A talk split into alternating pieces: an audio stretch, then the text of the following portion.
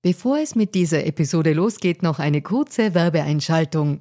Wusstest du, dass Frauen in Österreich im Jahr 2024 immer noch 53 Tage gratis arbeiten? Wie finanziell unabhängig fühlen sich Frauen in Europa? Die Mastercard Finanzstudie 2024 hatte sich zur Aufgabe gemacht, aktuelle Themen wie den Gender Pay Gap und die finanzielle Selbstbestimmung von Frauen näher zu untersuchen. Finanzielle Bildung ist enorm wichtig für Frauen, um ein unabhängiges Leben führen zu können. Die Ergebnisse der Studie zeigen eindeutig, dass es noch viel zu tun gibt, insbesondere wenn es um die Förderung der finanziellen Selbstbestimmung von Frauen und Ungleichheiten im Job geht. Als weltweit führendes Technologieunternehmen im Zahlungsverkehr setzt sich Mastercard für eine inklusive digitale Wirtschaft ein, von der alle Beteiligten weltweit profitieren. Mastercard engagiert sich stark dafür, eine bessere Welt für Frauen in der Arbeit und in der Gesellschaft zu schaffen. Das beginnt bei dem Ende des Gender Pay Gaps im Mastercard-Universum und endet bei aktiven Förderungen für Kleinunternehmerinnen, Startups sowie jungen Mädchen in MINT-Karrieren. Weitere Informationen findet ihr unter www.mastercard.at-de-at. Und jetzt geht's weiter mit Fair and Female.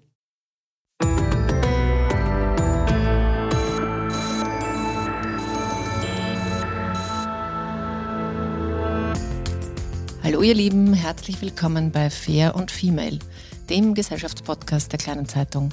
Mein Name ist Barbara Haas, ich bin Journalistin und hoste diesen Podcast und diese Folge ist auch Teil einer Serie, die wir zu Beginn des Jahres 2023 print und digital veröffentlichen es geht ein bisschen um Zuversicht, aber auch um Themen, die wir weiter verhandeln müssen. Und genau so ein Thema möchte ich heute mit der Bachmann-Preisträgerin und insgesamt bereits vielfach ausgezeichneten Autorin Nava Ibrahimi besprechen. Schön, dass Sie hier sind. Ja, vielen Dank für die Einladung. Liebe Frau Ibrahimi, Sie leben mit Ihrer Familie in Graz und haben eine persönliche sogenannte Migrationsgeschichte. Wenn ich Ihre Rede damals in Burg da, da richtig gehört habe, sind Sie mit Ihrer Mutter aus dem Iran geflüchtet und die war Alleinerzieherin und die hat ihrer Familie in Deutschland ein neues, freies Leben ermöglicht. Daher würde mich zum Start eine vielleicht persönliche Einordnung interessieren. Welchen Wert, welche Bedeutung verbinden Sie eigentlich mit dem Wort Freiheit? Ja, also für mich ist das schon etwas, ähm, ich glaube, ich habe relativ früh verstanden, dass das nicht Selbstverständliches ist, weil ich natürlich immer den Vergleich mit dem Iran hatte und auch schon recht früh mitbekommen habe, wie unsere Verwandten dort leben, dass sie zum Beispiel nicht die Freiheit haben, um zu entscheiden, ob sie ein Kopftuch tragen möchten oder nicht, wenn sie auf die Straße gehen. Und nun war es ja auch äh, so ein bisschen so, dass meine Mutter den Iran damals, also vor der Islamischen Revolution, schon als frei empfunden hat. Obwohl das natürlich auch nicht allen so ergangen ist. Aber sie eben als relativ junge Frau hat das schon so empfunden. Und Deswegen war da auch echt nochmal so ein extra Bruch in ihrer Biografie und somit auch in gewisser Weise in meiner, dass eben mit, mit der islamischen Revolution ihr die Freiheit genommen wurde und allen anderen IranerInnen auch. Und ja, deswegen war das für mich schon früh auch latent immer Thema und mir war das wahrscheinlich früher als jetzt anderen Kindern in meinem Alter bewusst, dass das nicht selbstverständlich ist, was wir hier haben, die Freiheiten Entscheidungsfreiheiten, Meinungsfreiheiten und alles, was eben zur Demokratie dazu gehört. Hm. Und frage ich gleich noch einen Begriff, weil darum soll es ja auch gehen in unserem Gespräch. Wenn Sie Frauenrechte hören, ist der Begriff oder das Wort, ist ein deutsches Wort jetzt, aber ist das mit etwas aufgeladen? Was, was kommt da, wenn Sie an Frauenrechte denken? Ja, Frauenrechte war, ist relativ also ich habe relativ spät eigentlich angefangen, mich dafür so wirklich zu interessieren. Also natürlich fand ich Frauenrechte immer gut und wichtig, aber für mich standen lange, ähm, stand eher das Thema Rassismus im Vordergrund. Also da war gar nicht so, dass ich, es stand nicht so im Vordergrund, dass ich eben mich als Frau in dieser Gesellschaft bewege und behaupte, sondern wirklich eher, dass ich mich als Migrantin bewege in dieser Gesellschaft, also einer Mehrheitsgesellschaft gegenüberstehe. Und dass ich, dass ich auch noch eine Frau bin, war eher zweitrangig.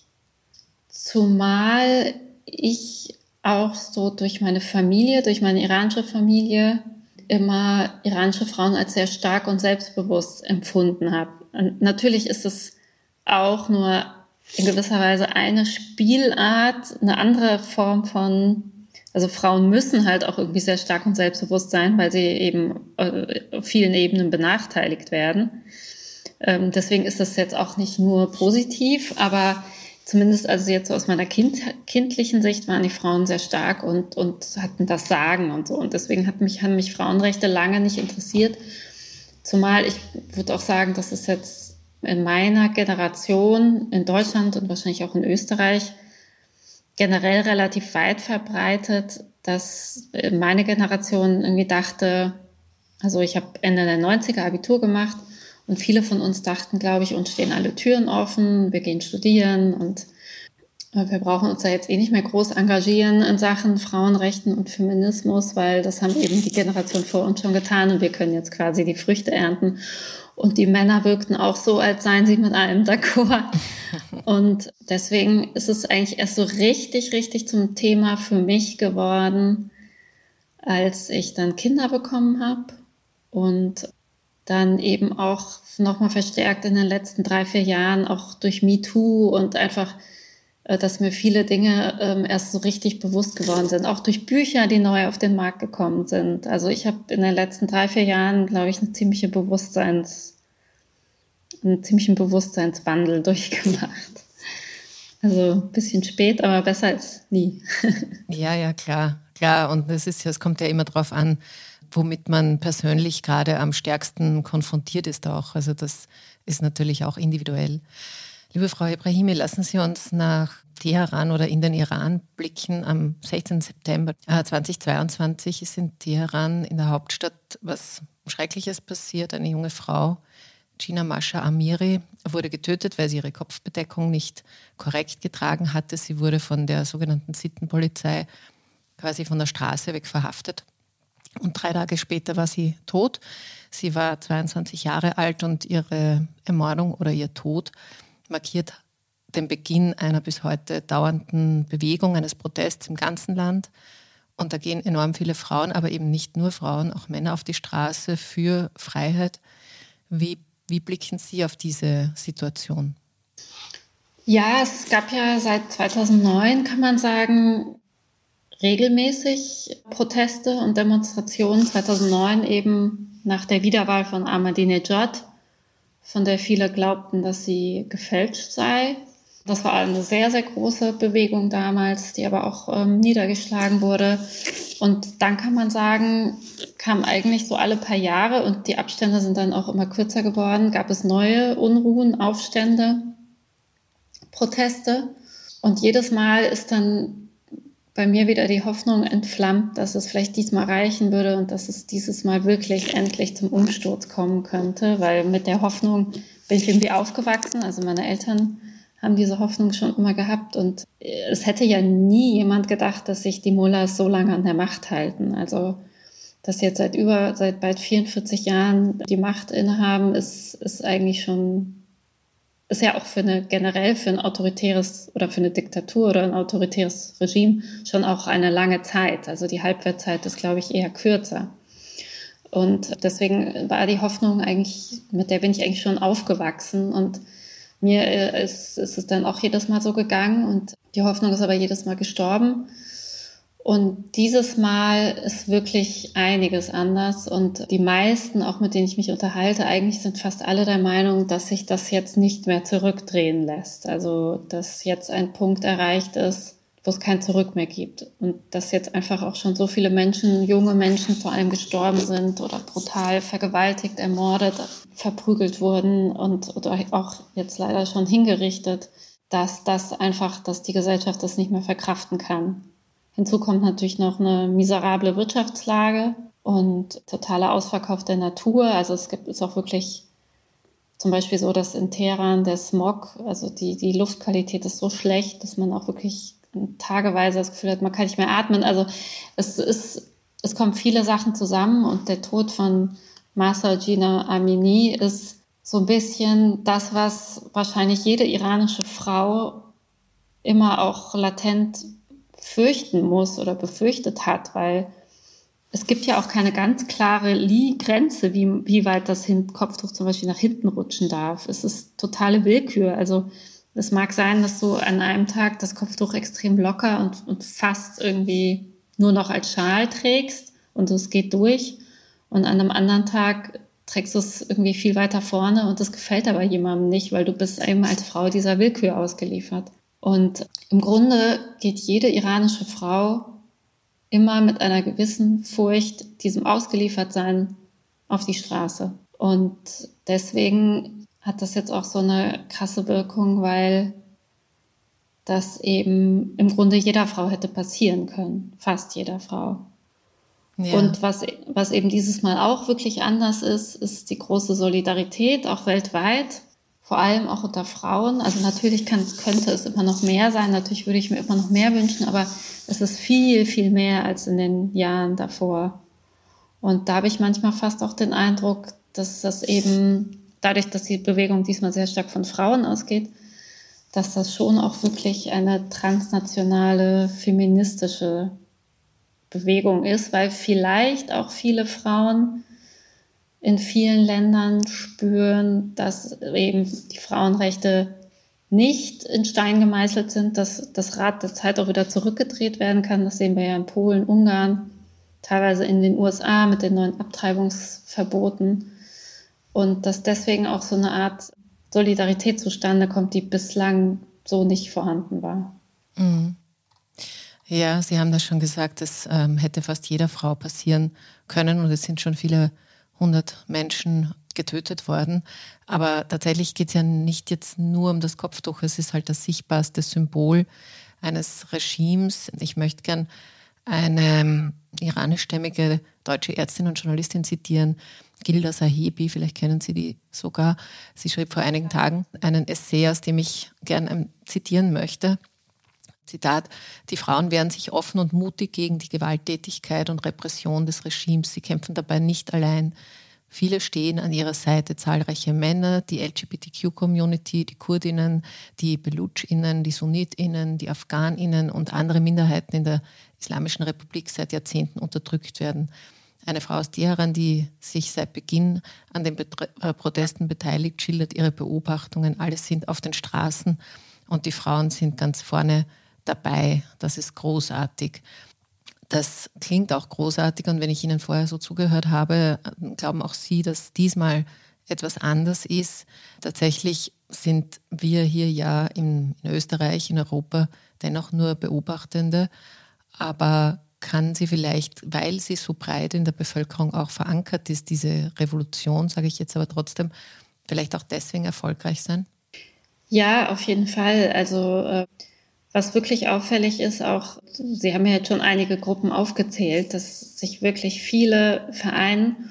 Und ein wichtiger Slogan ist zum Beispiel auch, den viele Menschen rufen auf den Straßen, Mohammed Boham Hassim. Also wir sind, wir sind alle zusammen, wir gehören alle zusammen. Das ist eben auch ein Widerstand dagegen, sich auseinanderdividieren zu lassen. Und von der Willkür des Staates, was heißt Staat, also von der Willkür dieser, dieses Regimes, sind ja letztlich alle Menschen betroffen. Natürlich zuvorderst die Frauen und das sichtbarste Zeichen ist halt nun mal das Kopftuch, aber wie Sie sagen, es geht um viel, viel mehr. Es geht eben darum, ein, ein, einem totalen Willkür-Unrechtssystem ausgesetzt zu sein, das echt nach Belieben und wie es ihm gerade passt, Gesetze erlässt und, und Verordnungen und und Menschen letztlich äh, Menschenrechte mit Füßen tritt und auch ein Menschenleben einfach nichts wert ist und das Ganze auch noch im Vehikel des Islam, also im Namen des Guten. Und das ist etwas, das würde ich sagen, trägt der, der Großteil der Gesellschaft einfach nicht mehr mit, weil die vom Bewusstsein und vom, vom Lebensstil und von der Haltung einfach ist ein Großteil der Bevölkerung schon viel, viel weiter.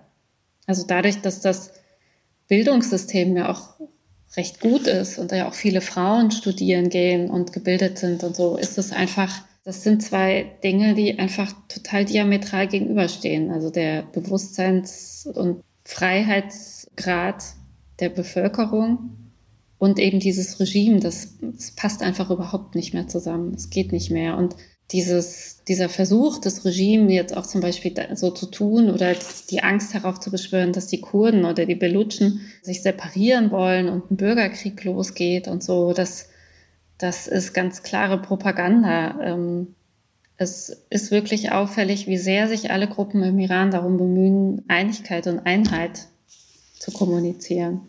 Mhm. Ich würde trotzdem gern noch mal ganz kurz zu den Frauen kommen, weil ja, nein, es geht nicht um das Kopftuch, aber nicht nur, sondern eben schon auch um Unterdrückung. Und Sie wissen das sicher besser als ich, aber ich würde es nur als eines von vielen Beispielen zitieren, wie diese Unterdrückung dann tatsächlich im Alltag sozusagen aussieht. Vor Gericht ist eine Frau die Hälfte eines Mannes wert. Also Sie müssen zwei Frauen aussagen, um die Aussage eines Mannes sozusagen aufzuwiegen. Und Frauen dürfen ja weder öffentlich tanzen noch singen. Und ich denke mir, wie kommt es denn zu so einem kruden Frauenbild, das einerseits so massiv entrechtet wird und andererseits gilt ja, dann gelten die fast als was Gefährliches, wenn man sie nicht mal tanzen lässt. Können Sie das einordnen? Ja, also das ist ganz stark verankert in dieser Lesart des Islam. Das ist ja, wie gesagt, eben leider die dominante Lesart, aber eben eine Lesart eigentlich nur, eine mögliche eine, eine von vielen Interpretationen, die aber leider dominiert unter Islamisten, ist, dass eben die Frau mit ihren Reizen in der Lage ist, äh, Chaos zu stiften. Also wenn eine Frau ihre Reize zur Schau trägt, dann können sich die Männer leider nicht mehr konzentrieren und drehen durch und dann herrscht Chaos. Dann kann eine Gesellschaft nicht funktionieren. Das ist so der Grundgedanke, der natürlich auch Männer irgendwie zu total willfährigen Schwächlingen irgendwie degradiert, weil sie noch nicht mal irgendwie in der Lage sind, das auszuhalten, äh, Frauen hart zu sehen. Aber gut, das ist ein anderes, äh, ein anderes Thema. Aber äh, das ist eben so der Grundgedanke. Und es gibt ja zahlreiche Stellen und, und, und äh, im, im, Koran und in den Suren des Propheten, aus denen man herauslesen könnte, dass Frauen sich verschleiern sollen. Aber wie gesagt, das sind, das sind alles Interpretationen. Und letztlich muss man aber sagen, letztlich kann man das auch vom Islam abstrahieren und sagen, es ist letztlich nur einer von vielen Versuchen weltweit, Kontrolle über die Frauen und, und deren Körper zu haben. Und ähm, das ist eben eine Spielart, aber wir kennen das aus, aus vielen anderen Ländern. Ich meine, Stichwort Abtreibungsverbot nochmal. Das ist ja letztlich auch der, derselbe Versuch oder der, dasselbe, derselbe Wunsch, den, den Körper der Frau zu kontrollieren und darauf auch Politik zu machen, darüber Macht auszuüben und, und die Politik so zu, ihr eine Identität zu geben. Also das ist letztlich ist das Motiv, glaube ich, Kontrolle über den Frauenkörper in vielen Kulturen oder in vielen Ländern, in vielen Regimen das Gleiche. Ja, das glaube ich auch. Und es ist ja immer eine, äh, sozusagen ein Ausdruck von einer ungleichen, einer nicht gleichberechtigten Gesellschaft. Wir haben in Österreich in, ähm, in puncto Femizidrate ja auch wirklich erschreckende Zahlen und die Motive sind immer Besitztum am Ende. Genau. Mhm. Und insofern drückt sich das unterschiedlich aus. Jetzt kann man natürlich, kann man Österreich nicht mit dem Iran vergleichen, aber die, die, die sozusagen der Mechanismus, dieser, sage ich jetzt trotzdem patriarchale Mechanismus, funktioniert ganz ähnlich, äh, auch in, dieser, in diesem Ungleichgewicht. Was ist eine Frau wert, was ist ein Mann wert? Und da kommt es noch dazu, dass, das finde ich übrigens auch, dass es Männer zu einer fast, wie soll man sagen, wie zu einem triebartigen Wesen nur reduziert, wenn man denen nicht mal Haare oder Knöchel oder was weiß ich was zeigen darf. Mhm. Ähm, genau. ich möchte ich möchte kurz auf was kommen, was Sie vorhin auch gesagt haben mit der Solidarisierungsbewegung, die es auch international gibt. Mir fällt was auf, was ich nicht ganz deuten kann. In den sozialen Medien ganz viele Frauen, aber auch Männer oder auch non-binäre Personen, also unlängst der die Person, die den Deutschen Buchpreis gewonnen hat, schneiden sich Haarsträhnen ab. Und das verstehe ich ehrlich gesagt nicht ganz. ob das jetzt wirklich ein Zeichen ist oder ob das eher so ein leerer Symbolismus ist. Ich, ich, da habe ich aber keine, habe ich keine Einschätzung dazu. Haben Sie eine? Also ich, ich kann jetzt nicht ganz genau sagen, wie das jetzt ähm, rund um die Welt zum Symbol geworden ist ähm, für die Unterstützung der iranischen Frauen. Aber, ähm, und ich weiß auch nicht, aber ich, ich nehme schon an, dass es im Iran angefangen hat, weil es gibt eben dieses Nationalepos, Shahnameh, ist ungefähr 1000 Jahre alt und ist, kann man sagen, vielleicht so ein bisschen wie das Nibelungenlied oder vergleichbar mit, die, mit, dem, mit der Nibelungen-Saga. Und da gibt es eben eine Szene, ich müsste mir jetzt nochmal ganz genau angucken, aber ich kriege es jetzt nicht mehr ganz zusammen, aber da gibt es eben auch eine Szene, wo sich der Held oder dessen Frau die Haare abschneiden als Zeichen des Widerstands. Also das hat schon, hat schon eine sehr äh, alte Tradition oder dieser Akt des, des Haareschneidens. Und ich nehme an, dass es im Iran schon darauf basierend zum Symbol geworden ist. Ich nehme an aber auch, dass viele weltweit, die das dann nachahmen, jetzt gar nicht ganz genau wissen, woher das kommt oder was, welche Grundlage das hat.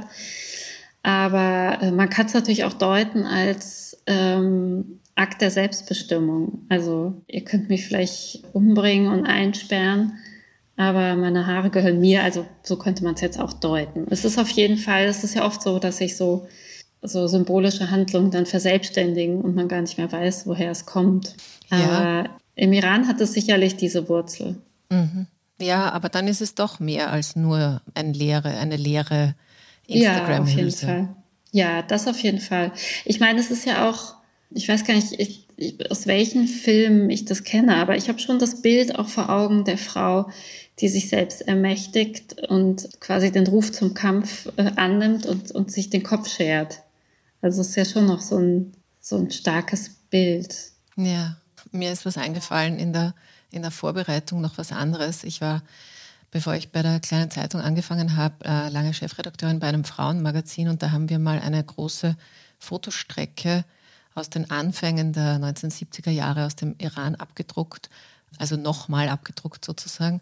Und da waren Frauen mit offenen Haaren und mit durchaus ähm, kurzen Kleidern. Und ich will jetzt nicht ein Loblied auf sexualisierte Modefotografie singen, aber es ist schon erstaunlich, wie sich äh, Frauen zu dieser Zeit gezeigt haben, zeigen durften, was sozusagen normal war, unter Anführungszeichen. Und ich denke mir, das sind ja vielleicht auch ihre Tanten oder ihre verwandten äh, Frauen auch gewesen. Was erzählt man sich denn über diese Zeit? Ja, wie Sie schon sagen, das ist, ähm, ich finde es auch immer schwierig, wenn jetzt äh, dann in sozialen Medien diese Fotos auftauchen, so nach dem Motto, ach, war das nicht toll, als die hübschen Perserinnen noch Miniröcke tragen durften. Das finde ich dann auch mal ein bisschen schwierig. Ja, das ist auch ähm, schwierig. Ja. Und man muss natürlich auch sagen, das war die etwas wohlhabendere städtische Mittel- bis Oberschicht. Die Landbevölkerung hat, hat ganz andere Leben geführt, muss man dazu sagen. Da war es aber, haben sich nur wenige Fotografen hin verirrt. Also das ist natürlich auch nur ein sehr einseitiger Blick. Aber meine Mutter gehörte eben dieser städtischen Mittelschicht an und hat die Schadzeit als sehr schöne Zeit in Erinnerung und hat sich auch als Frau in gewisser Weise schon oder als junges Mädchen schon sehr zum Beispiel an der Kaiserin, an Faradiba orientiert und hat sich schon als Person, als selbstbestimmte Frau, die eben auch, die hatte auch viele Projekte in Sachen eben Mädchen- und Frauenbildung und ähm, war relativ präsent so in den Erzählungen meiner Mutter und hatte ja auch an der Sorbonne studiert. Also deswegen hat sie auch an ihre Schulzeit und so sehr gute Erinnerungen und ist natürlich auch, wie gesagt, alles nur ihr Blick und sehr getrübt und ähm, auch wahrscheinlich dadurch, dass man, wenn man an die Kindheit denkt, neigt man ja oft dazu, das ein wenig zu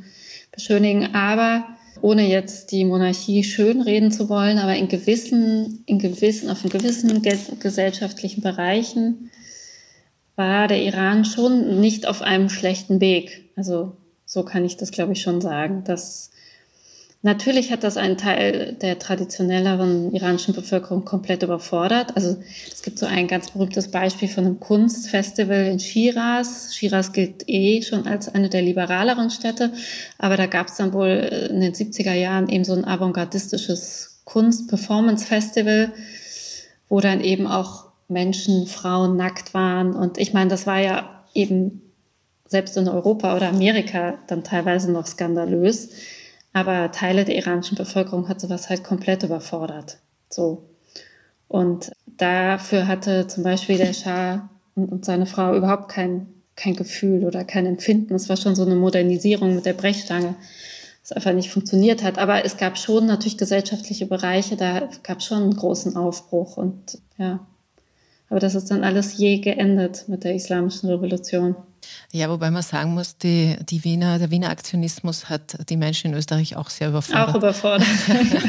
also das ähm, und Kunst hat andererseits ja auch, zumindest in einer Demokratie, auch immer ein bisschen den Auftrag, Gesellschaft zu überfordern. Definitiv, ja. Mhm. Das finde ich schon auch. Was mich noch interessieren würde, so ein bisschen zum Abschluss, da sehen wir jetzt diese Ideologie, ein Regime, auch diese frauenverachtende oder überhaupt menschenverachtende Politik. Und andererseits sind ja auch im Iran einfach Menschen, die wie überall auf der Welt ein gutes Leben führen möchten. Fällt es Ihnen denn leicht, so intuitiv zu unterscheiden zwischen diesen beiden Wahrheiten? die ja immer auch einen Teil dieses Irans spiegeln? Also ich würde behaupten, dass es jetzt eigentlich für kaum jemanden im Iran noch möglich ist, einfach nur ein gutes Leben zu führen. Also äh, ich habe mich gestern Abend noch unterhalten, da war ich in Wien am Volkstheater, habe ich ein sehr schönes Stück gesehen von der iranischen Schauspielerin und Opernsängerin und deren Mutter war da. Die lebt eben eigentlich im Iran und sie meinte, also abgesehen davon, dass jeder auch einfach Angst hat, auf die Straße zu gehen, weil es werden ja auch Unbeteiligte erschossen, ähm, ist einfach, hat sich echt so eine riesige Depression über das Land gelegt, weil ähm, natürlich viele auch jemanden kennen, der inhaftiert ist oder, oder verschwunden ist oder Verletzungen davon getragen hat. Also das reicht schon wirklich in alle Gesellschaftsbereiche hinein. Und das ist einfach, ich meine, mich deprimiert das ja schon aus der Ferne wahnsinnig, wenn ich mir ansehe, was da passiert ist. Und ich wache morgens auf und das Erste, was ich mache, ist, ich schaue, ob's, ob wieder irgendein unschuldiger Protestierender hingerichtet wurde. Und dann müssen Sie sich mal vorstellen, wie das ist, wenn man in dem Land lebt. Also ähm, wo, wo Familien, deren, deren Töchter oder Söhne erschossen wurden, äh, alle Friedhöfe abklappern müssen, um die, um die Leichname zu finden, weil, weil das Regime nicht möchte, dass die ordentlich beerdigt werden können. Und also das sind, das ist, also das ist, ist einfach ein, ein einziges, es ist die Hölle im Grunde, muss man sagen.